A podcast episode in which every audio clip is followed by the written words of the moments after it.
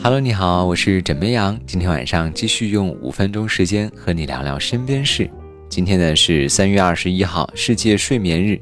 我们都知道啊，人的一生中呢有三分之一左右的时间是在睡眠中度过的，所以睡眠非常重要。但有意思的是，一边是世界睡眠日在倡导健康睡眠、抑制护脑，而一边是报复性熬夜成为不少年轻人的生活状态。像年轻人报复性熬夜成为高达三亿次阅读量的热门微博话题。而报复性熬夜呢，就是说白天感觉过得不好或者过得不满足，便想在夜晚找到补偿。前不久，中国睡眠研究会发布了《二零一九中国青少年儿童睡眠指数白皮书》，得出的结论是，我国青少年儿童的睡眠状况评分为六十七点一四分，满分是一百分。其实不仅仅是孩子睡得很少，成年人同样睡得很少。根据统计。晚睡早起的蜂鸟型作息的人群比例越来越高了。你说睡得少就够呛了，更惨的是还睡不好。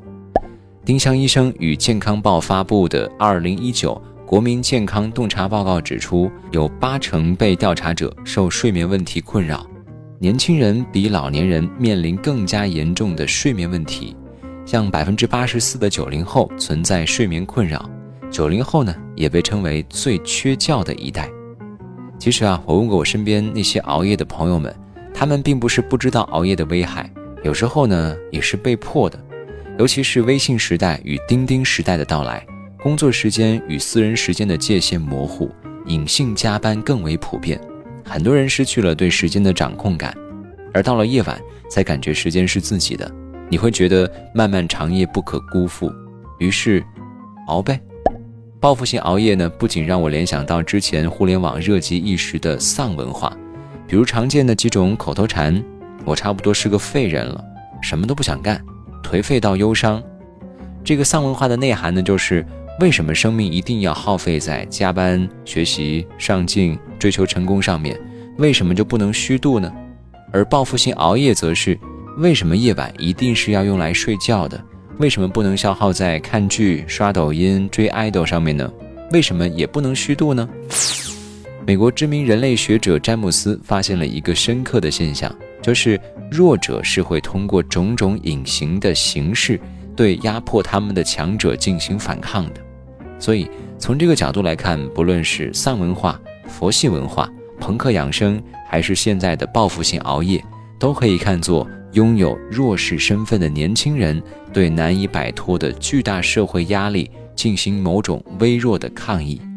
有心理学家表示，如果把报复性熬夜当作偶尔的撒娇和放纵，未尝不可。因为人生得意须尽欢嘛，不必活得太过于教条和刻板。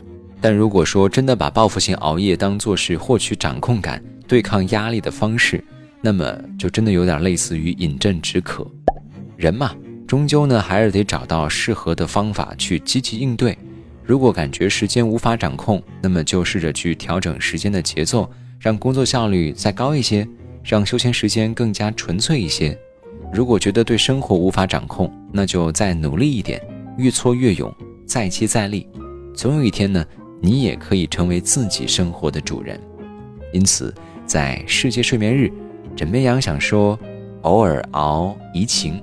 长期熬伤身，健康睡眠抑制护脑，年轻人还是不要总熬夜呀。所以答应我，今晚早点睡，跟你说晚安，好梦。